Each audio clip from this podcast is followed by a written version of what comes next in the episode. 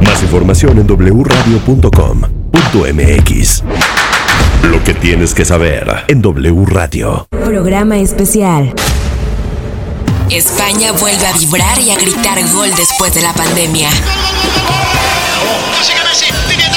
Un análisis rumbo al cierre de la Liga Española.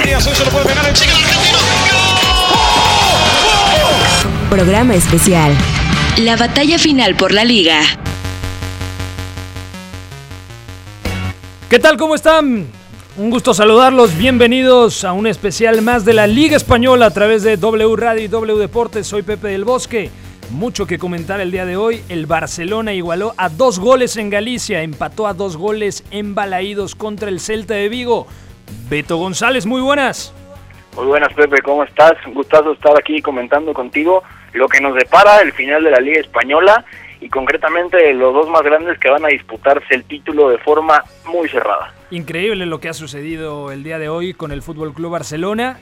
Empató sobre el final del encuentro el conjunto gallego y estuvo muy cerca de ganarlo, si no es por una estupenda intervención del arquero alemán Marc-André Ter Stegen. Y para platicar del empate a dos goles en Balaídos, ya está en la línea telefónica el señor Jaime Macías. ¿Cómo estás, amigo? Siempre estar con ustedes. Cuéntanos qué le ha pasado el día de hoy al Fútbol Club Barcelona, Jaime. Mira, estaba escribiendo un tweet justo ahora, ¿no? Eh, porque, a ver, uno, uno trata de, de- de- de encontrar cosas extra, de, de tratar de profundizar lo, lo que más pueda en el, en, el, en el análisis. Y yo sentía que mi análisis del partido era muy parecido a lo que ha sido la temporada. Y, y es cierto, Pepe. Este es un equipo plano, con las mismas virtudes y los mismos aciertos que ha tenido durante toda la temporada. El guion de los partidos termina siendo muy parecido con la diferencia de que a veces alcanza y a veces no alcanza. Es un equipo que eh, tiene sus primeros minutos de inicio, que si se logra poner en ventaja como tiene el poderío que tiene, los maneja de muy buena forma, pero también es un equipo que tiene una plantilla corta, por ende no tiene revulsivos, más aún si hoy el revulsivo Fati o Puch fue titular, no tiene revulsivos en el banco, eh, y que físicamente decae muchísimo en los cierres de los partidos, cosa que si no tiene una diferencia cómoda no los puede manejar y pasa lo que ha pasado el día de hoy, que casi lo pierde. Antes, el Barcelona, cuando los partidos se descontrolaban, aparecía Messi, aparecía Suárez, en su momento aparecía Neymar y resolvían el partido. Hoy, en el descontrol, da la sensación de que el Barcelona encuentra un contexto mucho más desfavorable que favorable, Jaime.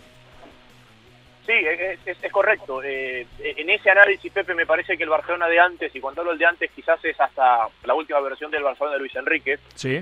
era un equipo que le gustaba que los equipos lo salgan a buscar, porque le quitaba la pelota y lo destruía. Este es un equipo que prefiere más vale que los equipos se le encierren, cosa que si bien le cuesta abrirlo, no lo ponen a correr en un ida y vuelta constante, no lo desordenan tanto y, y el talento individual puede marcar un poco un poco la diferencia y, creo que es, lo que has hecho hoy, eh, lo que has dicho lo que ha dicho lo que ha dicho ahora Pepe, o sea, es decir, Rakitic un muy buen partido terminó fundido porque tiene que correr para todos lados, ¿por qué eh, se evidencia tanto el mal momento de Busquets? Porque claro, si es que el equipo está mal atrás y está mal arriba, ¿quién es el que más lo sufre? El volante de equilibrio. Claro. Y también el partido de Umtiti, el zaguero francés, que hoy jugó en detrimento de su compatriota Lenglet, es bastante flojito. Eh, Rakitic falla en el 1 a 1 porque entrega mal la pelota. Pero en términos generales, el Barcelona en la primera parte juega bien. Y aparte con la noticia de que Ricky Puig fue titular en el interior izquierdo y Ansu Fati en el extremo izquierdo. Sí, eh, eh, a ver, hay, hay, hay varios puntos de- de- del análisis ahí. Un tití estuvo mal, sí, pero no es que fue un mal día un tití, un tití viene mal. Tanto así que Setién dijo que iba a jugar Araujo en, en, en Mallorca, Claro. Porque un tití viene mal. Un tití nunca se pudo recuperar de aquella lesión que él forzó para jugar el Mundial y ser campeón del mundo. Entonces, eh, ¿hay que cuestionar a un tití por su rendimiento o a quien lo pone sabiendo que está como está?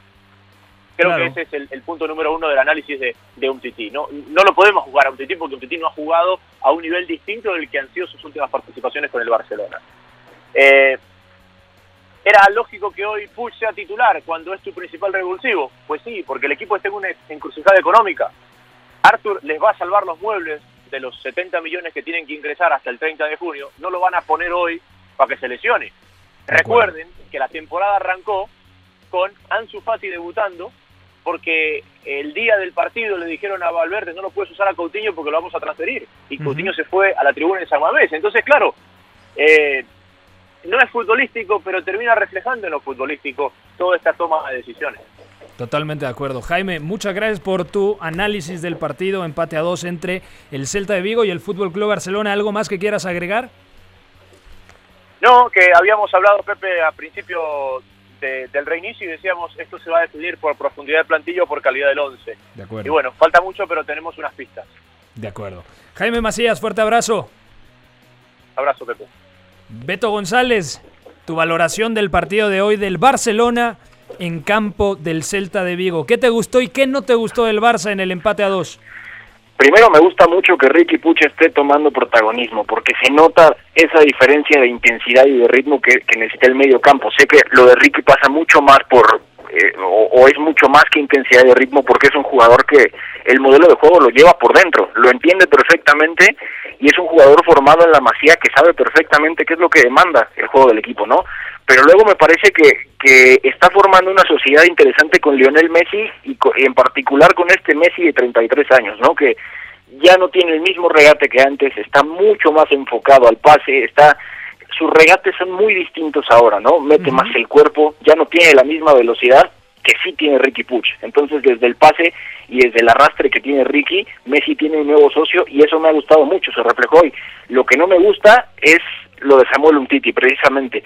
Por algo jugó Ronald Araujo en Mallorca, que se vio muy bien, que deja dos, tres detalles interesantes, pero Samuel Umtiti ahora mismo no está para el Barcelona, tiene tiempo que no está, y es interesante que, que a Quique Setién le gusta más el, el central campeón del mundo que Clemán Lenglet pero al final si no tiene ahora mismo el nivel necesario me parece que es una baja importante de hacer en el plan de juego porque ahora mismo defendiendo su espalda, defendiendo la profundidad, quita mucho más de lo que da, ¿no? Es que si no es por Marc André Ter Stegen, esto que acaba de otra forma. Yo diría que Omtiti tiene el tema de que depende mucho de su físico y si no está al 100%, se le notan las costuras al zaguero francés campeón del mundo en Rusia 2018 al lado de Rafael Barán.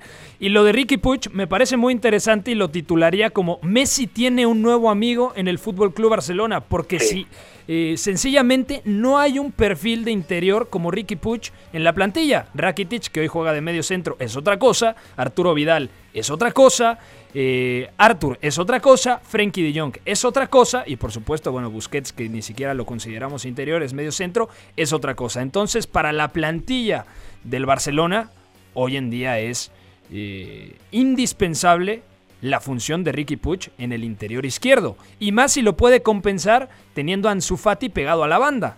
De acuerdo, que hoy al, al final deja poco Ansu Fati, ¿eh? Termina entrando Martin Brightwhite y lo mismo al final también responde mucho a la dirección de campo de Oscar García, que me parece que le ha dado una dosis de competitividad muy fuerte a este Celta de Vigo, que ahora está más cerca de salvarse. Este punto es oro puro para los de Balaídos, porque al final están desarrollando dos facetas distintas para jugar bien al fútbol, ¿no? Este Celta, al final con Oscar García, practica juego de posición y, y, lo ideal es que tenga la pelota más tiempo, tiene argumentos también para hacerlo, pero cuando se enfrenta a equipos que por calidad son mejores, que por plantilla también son superiores como este Barcelona, se refleja atrás, echa mano de ese 3-5-2 que al final se convierte en línea de 5. Hoy fue 5-3-2 prácticamente, dejando en punta al ruso Smolov y a Yago Aspas. Y al final, exactamente, y, y, viene muy bien porque al final cierra muy bien los espacios, corta muchas líneas de pase y entonces al Barcelona le cuesta fluir. Y si Oscar ajusta un par de cosas más como lo hace en el segundo tiempo, adelanta un poco más las líneas del equipo, a este Barcelona se le va el control y entonces ahí es donde se le pone cuesta arriba el reto, ¿no? De acuerdo. Y Para... es muy difícil competir así. Para analizar el presente del Barcelona ya está en la línea telefónica el señor Albert Moren. ¿Cómo estás, amigo? ¿Qué tal, Pepe? Muy bien. ¿Y vosotros? Bueno, yo creo que estamos mejor que tú. ¿Cómo te va en este momento? ¿Cómo pudiste digerir el empate a dos en Balaídos? Sí, bueno, es un empate que le pone difícil ver las cosas al Barça de cara a la liga. También es verdad que es un, un resultado en consonancia a lo que ha venido siendo el equipo, no ya a lo largo de la temporada, sino incluso después del, del parón. El Barça había sacado adelante resultados, pero con evidentes dificultades de, juego, alguna mejoría, pero con dificultades. Y ha pinchado hoy en, en Es verdad que después de un primer tiempo yo creo que bastante bueno. De acuerdo. Por el segundo se ha desdibujado bastante, como ha sucedido en otros partidos. Y en este caso, pues el Celta de Vigo, que además ha movido muy bien el banquillo, como ahora os escuchaba comentar a vosotros. Tiene futbolistas que arriba, precisamente, son eh, futbolistas de mucha calidad. Quizá una de las debilidades del Celta tienen más que ver con la defensa que con el ataque. Arriba jugadores como Denis, Denis Suárez, Rafinha, Yago Aspas, son jugadores que pueden marcar diferencias prácticamente ante, ante cualquier equipo y así ha sido. Un Barça que en el segundo tiempo se ha descubierto más, se ha expuesto más defensivamente lo ha terminado pagando. Una pregunta un tanto superficial, pero es necesaria hacerla. ¿Qué valoración le das al trabajo de Quique Setién al momento al frente del Fútbol Club Barcelona, Albert? Yo creo que Quique llegaba en un momento muy complicado. Yo creo que cualquier valoración sobre el trabajo de Quique Setién tiene que tener eso en cuenta, en el sentido de que su llegada al Barça no es la natural. No empieza un proyecto en verano con sus movimientos, con su pretemporada sus altas y sus bajas. que se tiene coge el equipo a mitad de temporada con unos problemas heredados, con poco margen de, maniobra en el mercado y con tiempo reducido para trabajar. A partir de ahí creo que la primera intención de Quique es muy ambiciosa. Recordemos cómo eh, reformula al Barça no solo el tipo de juego, sino incluso el sistema. Se primera apuesta con una salida con tres centrales, el Roberto convertido casi en un central derecho, Griezmann y Messi siendo prácticamente una pareja de falsos nueves. Yo creo que Quique se da cuenta que el equipo no está preparado todavía para poner en práctica eso, que quizá eso es más un plan para septiembre, para después de una pretemporada y una adaptación de, la plantilla, que para un rendimiento inmediato. El Barça cae en, en Mestalla contra la Valencia y a partir de entonces el, el Barça cambia y recupera algo quizá más parecido a lo que era el, el Barça de Valverde. Sí que creo que con Quique Setién ha mejorado ostensiblemente la salida de balón, no solo en lo más llamativo, que es la posición de Ter Stegen, que vemos partido a partido siendo prácticamente un, central más, una posición muy adelantada, sino que, que tanto laterales, eh, los interiores, incluso los delanteros están teniendo una posición bastante más armónica a la hora de, salir jugando desde atrás.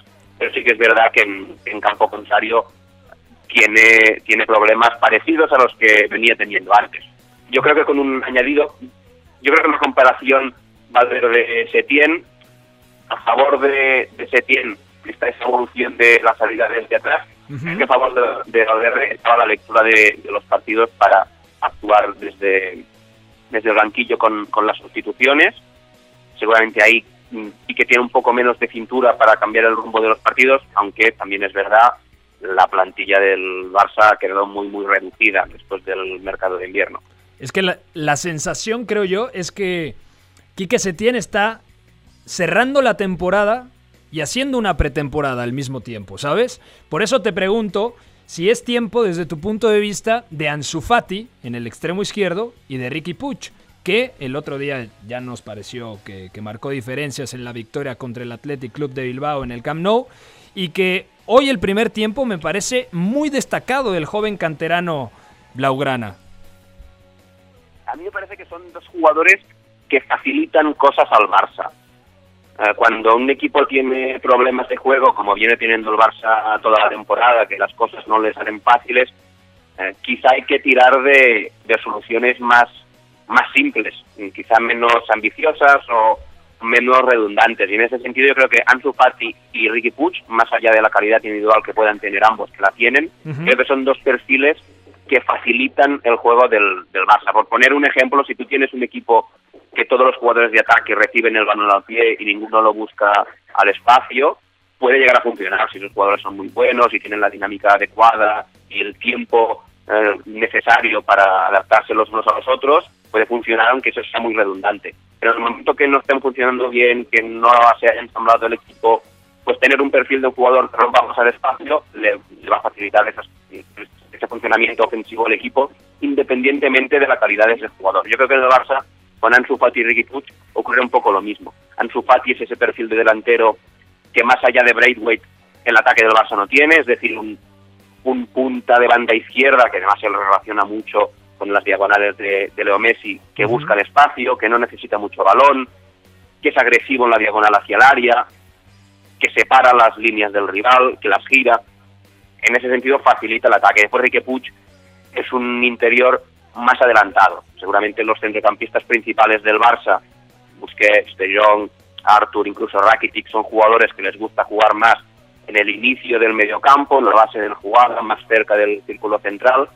Y solamente Arturo Vidal, digamos, tiene un perfil más media punta, aunque en el caso del chileno con una precisión técnica interior. Ricky Puche, que es un jugador que se posiciona muy bien a espaldas de medio campo rival, que sabe guardar la, la, la, posición del balón cuando la recibe, que es vertical, que tiene buen giro, que además tiene capacidad con el pase largo para activar bien por delante a Leo Messi o a Luis Suárez, bien a la derecha las llegadas de Temedo. Hoy, por ejemplo, hemos visto, hemos visto al lateral portugués en el primer tiempo ser muy peligroso en una banda donde prácticamente no había nadie.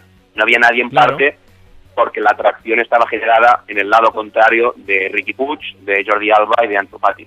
Aprovechando que tocas el tema del perfil de los interiores, del estilo de cada uno de los centrocampistas del Fútbol Club Barcelona, si tienes a Frenkie de Jong, que es un interior, digamos, de base de la jugada, que se siente muy cómodo, como lo conocimos en el Ajax, eh, relacionándose con el primer pase, sacando la pelota prácticamente como un medio centro más. De hecho, ese Ajax jugaba 4-2-3-1 y no 4-3-3 como el Fútbol Club Barcelona eh, la mayoría, en la mayoría de, su historia. Entonces te pregunto, si tienes a Frenkie de Jong, ¿es necesario retener al brasileño Artur Melo? Es un poco como lo que comentábamos ahora. Yo creo que todas las fórmulas en, fútbol pueden llegar a funcionar. Lo que ocurre es que unas son más complejas que otras y requieren o más talento individual de los jugadores, o más tiempo, o más ayuda de, la pizarra de, por parte del entrenador. Lo más natural, lo más simple no me parece un medio campo como el que venía teniendo el Barça con Busquets, De Jong, Artur, que son tres jugadores que prefieren recibir el balón abajo digamos, frente a frente al mediocampo rival, mirando de cara a los mediocentros del adversario en lugar de jugando a su espalda. Eh, la mezcla puede funcionar, yo creo que depende cómo articules el resto de piezas y qué dinámica de juego le des, puede funcionar, pero es más complejo. En ese sentido, un jugador como lo que decíamos, como Ricky Puig, creo que simplifica mucho las cosas porque de repente el reparto de alturas es más natural, ya tienes un jugador más fijo a la espalda del mediocampo rival, ya no necesitas cortar tanto el mecanismo en, la pizarra para que las cosas salgan más o menos simples. Entonces, ¿sería un error desde tu punto de vista dejar ir a Artur rumbo a Turín? Depende de la estrategia deportiva que, que tenga el Barça. Al final, se habla mucho del éxito o fracaso de los fichajes o la idoneidad de unos perfiles u otros. Al final todo eso tiene que ver con la estrategia deportiva, con qué tenga pensado el Barça que sea su, su equipo. Si, el Barça tiene previsto, desarrollado un equipo con los tres centrocampistas de base, porque el resto de piezas le a encajar y porque el tipo de juego que va a practicar tiene ese perfil de futbolista, pues yo pues sería un error prescindir de, de Artur Melo más allá de contemplar o no el rendimiento que pueda tener o otras cuestiones que, no conocemos.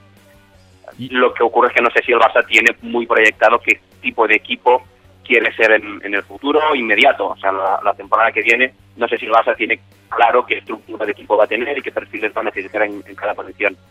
Beto González, te escucho desde tu punto de vista, ¿sería un error dejar ir a Artur Melo?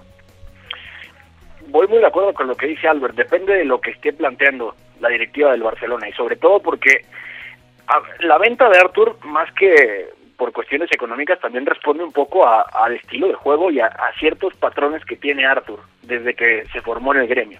Y, hace rato estaba pensando en esto, porque mira, Limpianich al final es un futbolista que sigue, que por perfil sigue aumentando ese problema de que el Barça tiene mucha gente para jugar al pie y poca para romper al espacio.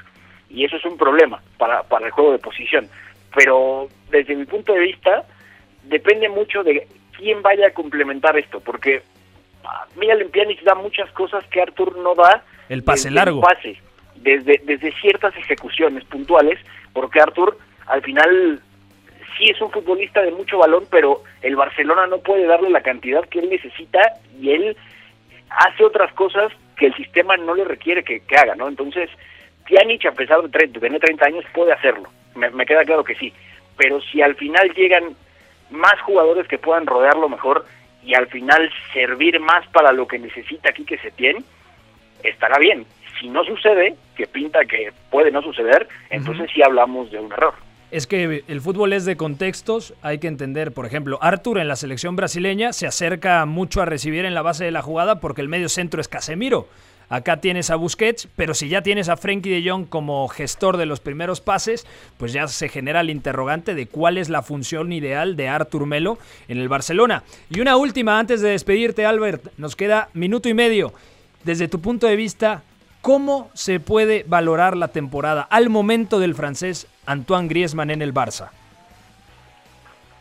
Complicada muy complicada. Evidentemente, cuando el Barça cierra su contratación, no imaginábamos que a estas alturas de competición, en partidos importantes, Griezmann no tuviera un sitio en el 11 y no lo tuviera por, por, por coherencia, digamos, porque realmente eh, por nivel lo pondríamos, pero no, no tenemos claro cuál es el lugar de Griezmann en el funcionamiento colectivo del Barça. Eso seguramente tenga una parte imputable al, al jugador, que no ha terminado de hacerse fuerte o de reivindicar ese espacio seguramente también tiene una parte imputable al funcionamiento de, del equipo, un poco en la línea de lo que comentamos de no sé exactamente qué quiere el Barça de Griezmann y si lo que quiere el Barça de Griezmann es lo mejor que puede dar el, el francés. Eh, hace mismamente el último partido del, del Barça vimos un equipo buscando mucho un Griezmann moviéndose sin, sin balón, menos orientado a recibir la pelota y en cambio buscando más en corto y en espacios, en espacios reducidos la combinación con Vidal y Suárez quizá lo más coherente son perfiles cambiados, ¿no? Que Vidal y, Suárez busquen más esa profundidad, la agresividad al espacio y Griezmann el, contacto con el balón. Pero ya te digo, yo creo que al final es un poco imputable a, ambas partes. Albert Moren, te mandamos un fuerte abrazo. Muchas gracias por pasarte aquí a través de W Radio y el 9 y medio. Igualmente, un placer y un abrazo grande. Nosotros vamos a una pausa. Todavía nos queda hablar con Álvaro Benito. ¿Y de qué vamos a hablar? Por supuesto, del Real Madrid. No se mueva, sigan en sintonía de W Radio. Programa especial. Un análisis rumbo al cierre de la Liga Española. La batalla final por la Liga.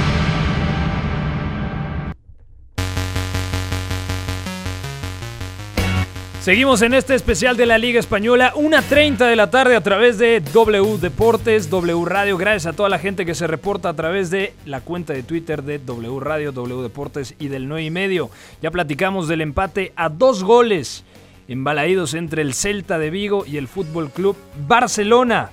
Pero ¿Cómo han sido los enfrentamientos? ¿Cuáles han sido los resultados entre el Real Madrid y el Fútbol Club Barcelona en la presente temporada? Vamos a escuchar esta nota que nos presenta Luis Silva. El título por la Liga de España está más vivo que nunca. El Real Madrid y Barcelona lucharán hasta la última jornada por ser el mejor equipo de la temporada. El cuadro blaugrana, que hoy se encuentra en el segundo puesto de la tabla general con los mismos 68 puntos, dejaron escapar varias oportunidades de ser líderes dominantes. Las dos ediciones del clásico esta campaña fueron favorables para los merengues. Primero, se midieron en el Camp Nou con expectativas de una guerra en el campo de juego. Terminaron con un 0 por 0 para dividir puntos, aunque con sabor a victoria del cuadro blanco. Posteriormente llegó el choque en el Santiago Bernabéu. El Madrid se impuso 2 por 0 con autoridad, goles de Vinicius y uno más de Mariano en el tiempo agregado. Ese resultado les devolvió el liderato, además de adelantarse en el registro de enfrentamientos directos entre los dos equipos. 73 victorias de los capitalinos por 72 de los blaugranas y 35 empates. Dos partidos, 180 minutos que dominó el Real Madrid para mantenerse por encima del Barcelona por la mínima diferencia. El final de temporada será mejor que un guion de película para conocer al nuevo monarca de España, informó Luis Silva. Y para analizar al Real Madrid está don Álvaro Benito, compañero de la cadena SER, y digo don porque me parece uno de los mejores analistas actualmente en el mundo. Álvaro, muchas gracias por pasarte por W Radio. ¿Cómo estás? ¿Qué tal? Muy bien, muchas gracias por tus palabras. No, es lo que pienso, de verdad, me parece, disfruto mucho cuando escucho las transmisiones en donde participas y bueno, qué mejor que tenerte acá. La primera pregunta que te quiero hacer, ¿qué es lo que más y lo que menos te ha gustado del trabajo de Zinedine Zidane en la presente temporada? Bueno, a ver, yo creo que el equipo le cuesta y todavía es evidente, se hace evidente después del parón de por todo el coronavirus, pero yo creo que ha sido el gran problema que ha tenido el Real Madrid durante toda la temporada, que ha sido a la hora de atacar bloques organizados. Bloques organizados sobre todo cuando se, se posicionan cerca de su portero, cerca de su área. A partir de ahí el Real Madrid ya está incómodo, ¿no? Le han faltado soluciones por medio de, de la amplitud, ya sea por los laterales o los extremos o a través del pase, con, por carriles interiores, ¿no? Tener algún jugador en la media punta que tuviera esa capacidad de, unirse con Benzema. Yo creo que Hazard podría haber sido ese jugador, pero las, con las lesiones y la baja forma de, cuando llega al comienzo de curso no ha podido ser.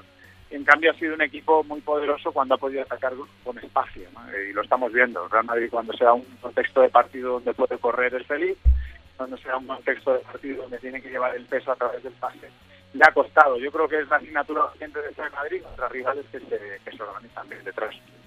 Y ahora mismo, desde tu punto de vista, ¿cuál es la mejor pareja de ataque para acompañar a Karim Benzema? Porque Zinedine Zidane ha probado de todo, ¿no? Ha utilizado incluso desde la final de la Supercopa de España esa variante con Modric más Valverde. También está Vinicius, está, bueno, quizá no está al 100%, pero está en la plantilla el señor Gareth Bale. Está Eden Hazard, que ha tenido problemas, como bien mencionabas, al comienzo de temporada con las lesiones. Está James Rodríguez, que también ha sido titular en las últimas jornadas, ha tenido minutos desde el arranque. ¿Cuál sería la pareja más complementaria para poder potenciar en este momento a Karim Benzema? Bueno, lo, bueno es que el Real Madrid, en, en, este escenario desconocido que es jugar 11 partidos en apenas algunos mes, es un escenario que nunca nunca se ha visto en la liga, ni yo creo que en ninguna liga, ¿no? Esa relación brutal de minutos y de partidos en la máxima exigencia, teniendo, teniendo que jugarte los objetivos en cada partido, pues ha hecho que vayas a necesitar toda la, toda la plantilla y que la vayas a necesitar de verdad en adelante, sin duda. Hemos visto al Barça, por ejemplo, cansado ya en, en la última media hora de partido, muy cansado, que tiene menos profundidad de banquillo que el Real Madrid. Pero si me preguntas por los jugadores más en forma, yo creo que lo tenemos claro. Para mí Vinicius está un puntito más o dos puntitos más en, en explosividad que el resto de, de, futbolistas que vemos en la liga, una capacidad de amenaza tremenda y yo creo que ha vuelto muy bien. Y luego creo que Hazard también tiene que estar con Benzema. Una modalidad puede ser la, dibujo que vimos el otro día, con, con Hazard detrás de Benzema, con Vinicius dándole la amplitud y la verticalidad desde la banda, pero es cierto que a lo mejor el equipo se desequilibra un poco si metes un extremo derecho, ¿no? Por eso quizá yo la propuesta de poner a Valverde como falso extremo derecha y que en la fase defensiva prácticamente se junte, pues por ejemplo, con Casemiro y Cross, si te imaginas en, este doble pivote, para fortalecer un poco el equipo en transición defensiva. Pero yo creo que Hazard y, Vinicius deben de jugar juntos porque son los jugadores que mejor están junto a Benzema en el ataque. La sensación que me da Vinicius es que actualmente genera más por insistencia que por talento. Que a ver, es un talentazo, sí, pero me gusta mucho que no deja de intentarla. Puede fallar tres pases, puede fallar tres regates, pero aún así levanta la mano. Tiene el tipo una personalidad increíble. Sí, pero es que eso también es un talento. Yo creo que, que, que no te condicione el error en un partido de fútbol, que tengas confianza en tus posibilidades y eso hay que sumarle que sus acciones son las de más riesgo, ¿no? El regateador es el que más arriesga. Lo más difícil en el fútbol es superar después de meter gol, que es el arte más difícil de este juego, obviamente. Para mí lo más difícil es superar a un, a un, rival en regate, hacia adelante, además. Como intenta siempre eh, eliminar los rivales listos, hacia adelante. Entonces es normal que cometa errores, pero yo le animaría, yo si fuera su técnico, le animaría a equivocarse, porque sé que las veces que hace esto no sé si muy cosas para el rival, pero no solo eso simplemente la amenaza que tiene Vinicius ahora mismo cada vez que recibe el balón, ya la línea de defensiva del rival recula 10-15 metros. Es muy importante para luego liberar los espacios interiores para Benzema o para, o para Hazard, ¿no? Entonces, yo creo que es un jugador indispensable, aunque se equivoque. Hay una pregunta que nos hace la gente. ¿Verán en el Bernabéu al Hazard de Stamford Bridge pronto? ¿Cuándo podemos ver al futbolista belga al nivel que cautivó primero en el Lille y luego, por supuesto, en, en Londres, en la Premier. Pues eso esperamos todos los madridistas, realmente. Eh, pero también hay que decir que el Real Madrid es, una exigencia superior y lo digo con todo mi respeto al, Chelsea, pero aquí ya sabes que la presión que hay en el Real Madrid cada día, cada día tienes que, ser protagonista de la película, y sobre todo vienes con la vitola de estrella como viene el belga. Y, tiene que, la verdad que tiene que apretar, porque se, se espera mucho más. Yo obviamente tiene unas cualidades extraordinarias, eso no lo ponemos en duda, lo ha demostrado en fases finales de mundiales, Eurocopas, donde el nivel es el máximo que puede haber, pero yo espero más, yo espero mucho más, yo espero que asuma más protagonismo, más responsabilidades, que se eche el equipo a la espalda, que intente más uno contra uno, le veo intentando menos uno contra uno que a lo largo de toda su carrera, donde ha sido un jugador que ha, que ha acaparado siempre mucho balón, muchas responsabilidades, y aquí le veo más generoso que lo que lo ha sido en el, anteriormente en su carrera. ¿no? Así que bueno, yo espero mucho de él, yo creo que todo el mundo en el Real Madrid espera mucho de él y es que el equipo le necesita, porque al equipo, lo que te he dicho, lo que le ha faltado este año ha sido capacidad de desequilibrio en el, en el ataque. Claro, y aparte en el Chelsea, digamos que era el protagonista. Acá no es que pase a tener un rol secundario, pero tiene que ver más en beneficio del colectivo que potenciar como tal su rol individual. Una última pregunta, Álvaro. Desde tu punto de vista, ¿cuáles han sido los tres futbolistas más en forma del Real Madrid en esta liga? Bueno, em, yo te diría, te diría tres, empezando por Tony Cross. Yo creo que, el año pasado fue un, algo extraño porque ya hemos tenido una regularidad en el rendimiento pues muy alta y es la realidad y este año yo creo que ha vuelto a dar un nivel extraordinario. Luego te diría también Valverde, por la explosión que ha tenido y que es clave en el cambio del equipo después de la derrota en Mallorca y desde la entrada del uruguayo en el equipo el Real Madrid ganó en competitividad, ganó en, defender mucho más adelante de lo que lo estaba haciendo, eh, iniciaba muy bien la presión adelantada, creo que es un jugador que además junta líneas con la conducción al, al ser muy poderoso. Es cierto que no ha vuelto tan súper después del parón como estaba antes de ello, eh, y por último tengo dudas. Te voy a meter una, una dupla que es Benzema con Casemiro. Casemiro ha vuelto a ser para mí el mejor medio centro en la fase defensiva del mundo, sin lugar a dudas. Y luego Benzema que ha asumido hasta hasta que tuvo este pequeño esa pequeña molestia justo en, en la Supercopa. Eh, sobre el que ha, ha, recaído todo el todo el peso del juego ofensivo, ¿no? Y lo ha asumido con, con, personalidad y yo creo que asumiendo esa capacidad de liderazgo que no le habíamos visto hasta la marcha de Cristiano, pero está muy solo el francés, lo que te he dicho, necesita socios, ¿no? necesita Vinicius, Hazard, Asensio, Bale, que se sumen futbolistas a su causa. Así que bueno, al final te he dicho, te he dicho cuatro. Está bien, tenía truco la respuesta. Álvaro, gracias por pasarte eh, aquí en el especial del 9 y medio radio a través de W Radio y W Deportes. Te mandamos un fuerte abrazo, amigo. Un abrazo para todos y ha sido un auténtico placer. Beto González, te quiero escuchar a ti. ¿Cuál ha sido el futbolista más importante del Real Madrid en la presente temporada? Eh, yo lo tengo claro, yo lo tengo claro, tampoco le des muchas vueltas y comparto con lo que dijo Álvaro Benito. Caramba, lo de Karim Benzema, si hoy me dices cuál es el mejor 9 del mundo, mm, quizá dudaría con Robert Lewandowski, pero por encima del polaco del Bayern Múnich pondría a Karim Benzema. Y más porque Luis Suárez, sí es cierto, hoy marca un doblete, pero no es el Luis Suárez de 2013 a 2016, 2017, tanto con el Liverpool con el, como con el Barcelona. No, de acuerdo, y al final, aunque Álvaro tiró el nombre de Tony Kroos, que me parece muy importante, no hay alguien que se equipare a Karim Benzema ahora mismo, sobre todo porque él a los 31 años y, y ya después de la época tan tan llena de fe y tan llena de, impacto que tuvo con Cristiano Ronaldo, sigue siendo él un sustento vital para el ataque del Real Madrid, ¿no? Llegó Eden Hazard, está Vinicius y los necesita, pero Karim Benzema por sí solo es sistema. Y la verdad es que cuando las cosas se complican para el Real Madrid, sobre todo en ataques organizados, siempre desciende, siempre aparece, siempre ofrece apoyos. Karim Benzema ofrece soluciones todo el tiempo. Y eso es algo que, que de repente no termina de valorarse, pero hay mucha gente que sí lo que sí lo aprecia y que sabe que Karim Benzema te ofrece todo ese tipo de, de soluciones ante problemas que este Real Madrid tiene porque seamos sinceros, es mucho más sencillo para esta plantilla e incluso para Zinedine Zidane proponer partidos a través del vértigo que del control. Y aún así, Karim Benzema sigue ofreciendo todo ese tipo de, de salidas que al final al Madrid le benefician. Entonces me quedo con el francés. Mira, Claudio González nos hace una muy buena pregunta a través de Twitter. González, se pedía como tú, no es tu primo, ni tu tío, ni nada, ¿verdad? No, no, pero mucho gusto. Bueno, Claudio González nos pregunta, si mañana gana el Real Madrid en Barcelona, en campo del Español, ¿se finí la liga? ¿Se acabó? eh, anímate, pensar que no. Anímate porque sabemos... quisiera, quisiera pensar que no, Pepe, pero me parece que sí, porque al final los dos equipos están en, el, en las mismas condiciones para pinchar y dejar puntos, pero este Real Madrid sigue teniendo más impacto arriba que el Barcelona.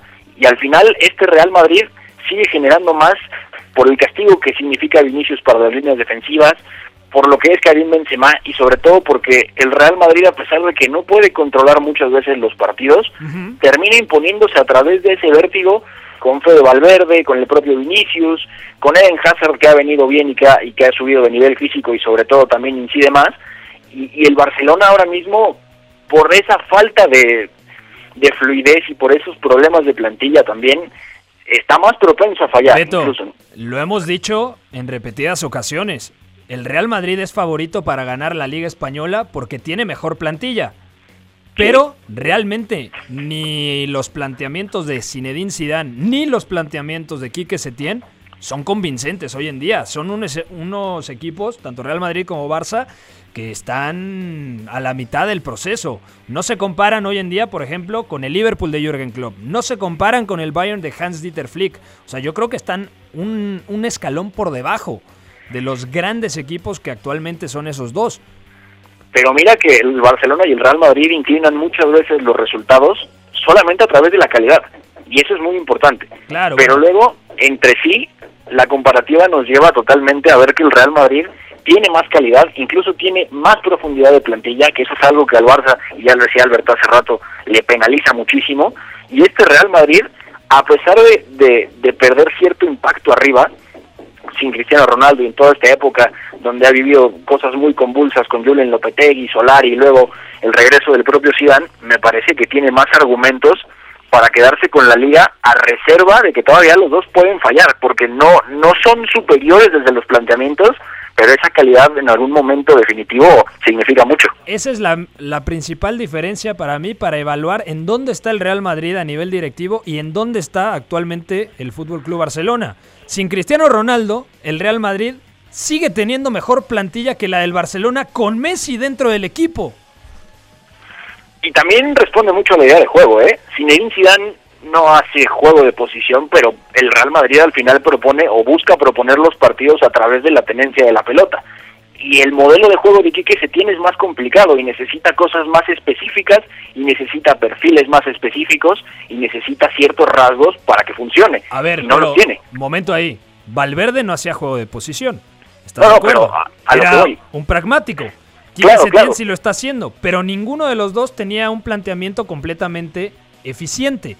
Y Pero, como muestra, muestra de esto, lo que le pasó en Champions, que me parece a mí un error haber destituido a Valverde a mitad de temporada, algo que no pasaba desde por ahí de 2003, cuando se va a Bangal y su lugar lo toma Radomir Antich. Entonces me parece que se equivocó el Barcelona en las formas, porque la directiva del Barça estaba consciente que llevar aquí que se tiene era un cambio radical entre la idea de Ernesto Valverde y del propio Quique. Entonces, están teniendo una pretemporada en el cierre de la temporada, en donde se están jugando la liga y además tienen el duelo de octavos de final de Champions contra el Napoli. Y ahí dijiste algo muy interesante y la gente tiene que saberlo, porque es un antecedente muy importante y podríamos verlo repetirse ahora, en 2020. En aquel entonces se fue Luis Vangal y llegó Radomir Antic.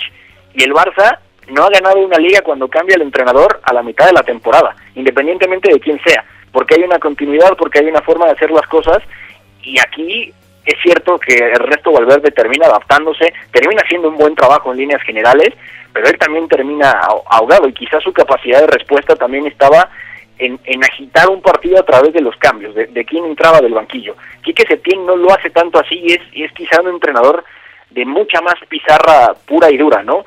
Pero al final si esa plantilla tampoco tiene la misma profundidad, si es una idea que es mucho más compleja, si es una idea que al final requiere muchas cosas más específicas, también el rival, el, el Real Madrid, tiene más posibilidades de ver un fallo del otro lado, porque también tiene una inercia, porque además es el mejor equipo de la Liga Española después de haber vuelto del parón por coronavirus, no ha perdido, de hecho ha ganado todos los partidos, y además se ve una inercia positiva en el sentido de que Zinedine Zidane está probando cosas para seguir acelerando el equipo. El Real Madrid puede acelerar y el Barcelona no, y ahí podemos ver muchas cosas definidas, porque además al Barça le quedan le quedan partidos complicados por delante. Más difícil el calendario del Barcelona que del Real Madrid, ¿eh? Porque al Barça incluso le, le, toca todavía un enfrentamiento contra el Atlético de Madrid del Cholo Simeone, un equipo que se le ha indigestado en la última década bastante. Bueno, le, le quitó la Liga de 2014 en el Camp Nou con aquel gol de Diego Godín y también los ha eliminado en Champions. Entonces, mmm, cuidado ¿eh? con ese enfrentamiento entre el Barça y el Atlético de Madrid. Sí, de acuerdo. Le, le queda el Atlético, luego le queda el Villarreal en el Estadio de la Cerámica. También durísimo, sí, sí.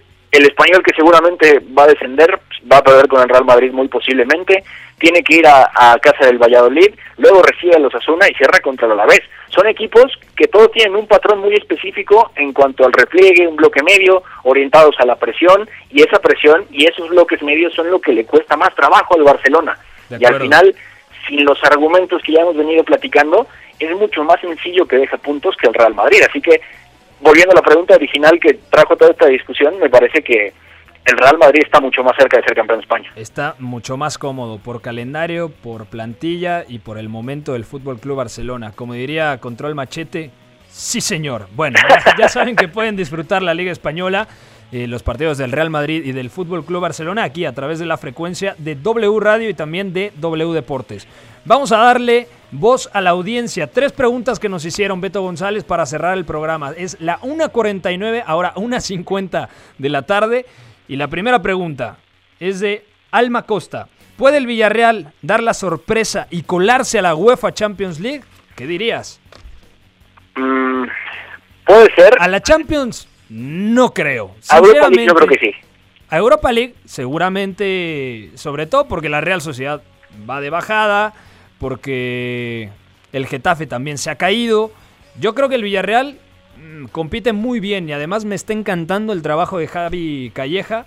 Tiene argumentos en medio campo y además hace poco regresó Bruno Soriano, pero eso de Cazorla partiendo de la banda y luego interiorizando su posición para crear superioridad, el nivel de Sambo Anguisa al lado de Iborra, me parece un equipo bastante complementario y además en ataque tiene eh, a Gerard Moreno, un jugador que, me parece muy infravalorado como segundo delantero. De acuerdo, eh, no estoy seguro que el Villarreal llegue a dar esa sorpresa de saltar a Champions, uh -huh. pero me parece que incluso puede desbancar al Getafe de ese quinto puesto, está a un punto de distancia al final de los azulones, ¿Sí? y además es cierto, la pizarra de Javi Calleja ha dejado muchas cosas muy positivas, no olvidar que incluso es despedido y que vuelve, y que cuando vuelve establece más este 4-2-3-1 o 4-3-3, donde volvió Santi Cazorla después de tantas lesiones, donde ha vuelto Bruno Soriano, donde incluso está Sergio Asenjo, que también tuvo dos cirugías en la rodilla y regresó. Sí. Sergio Asenjo fue mucho tiempo el segundo de Iker Casillas en la selección española. Este equipo tácticamente está muy bien trabajado, un medio campo en tres alturas, tiene a Pau Torres y a Raúl Albiol, que son ahora mismo dos muy de los mejores centrales. centrales de la liga, Eso. que tienen un pie tremendo y, y encabezan muy bien las salidas de balón. Y además lo que decías, está Paco Alcácer, que es un delantero buenísimo, y que Gerard Moreno, después de haber pasado por el español y estar con Rubi, Uh -huh. vino al Villarreal y se ha convertido en un extremo que va mucho más al apoyo y le da muchos argumentos. Me parece que el Villarreal podría colarse a Europa League, sobre todo porque está muy bien trabajado y porque la plantilla está muy balanceada. Y la siguiente pregunta de Milton07 está relacionada con esto. ¿Qué pasará con el proyecto de la Real Sociedad si no califica a competiciones europeas? Lo decíamos antes, antes del parón, los equipos que más nos están motivando, no, más nos están gustando, divirtiendo en Europa, si volteábamos a ver a Alemania, seguramente decíamos el Leipzig de Julian Nagelsmann. Si volteábamos a la Premier, quizá el Sheffield United, ¿no? De Chris Wilder. Sí. Luego, si volteábamos a Italia, eh, Atalanta de Gasperini. Pero indudablemente en España teníamos que decir la Real Sociedad de Manol Alguacil. El tema es que vino el parón y Oyarzábal está desaparecido, Odegaard está muy por debajo del nivel que le conocimos en el primer semestre de temporada y otros futbolistas mm, yo creo que no dan el ancho para pensar que el proyecto pueda afianzarse, como el caso de la pareja de centrales. De acuerdo, lo de la Real es, es muy duro de ver y, y me parece muy triste, sobre todo porque es un proyecto que al inicio de temporada, por lo menos el primer bimestre de, de la campaña, llegó incluso a ser líder de la competencia. Estamos hablando Sí, de un equipo que, que está muy bien trabajado tácticamente, pero que me parece que después del parón ha tenido un bajón colectivo que se explica a través de, de malos momentos de forma individuales. Mikel Oyarzábal, Martín Odegaard, el propio William José, el propio Alexander Isaac no Sí. están bien.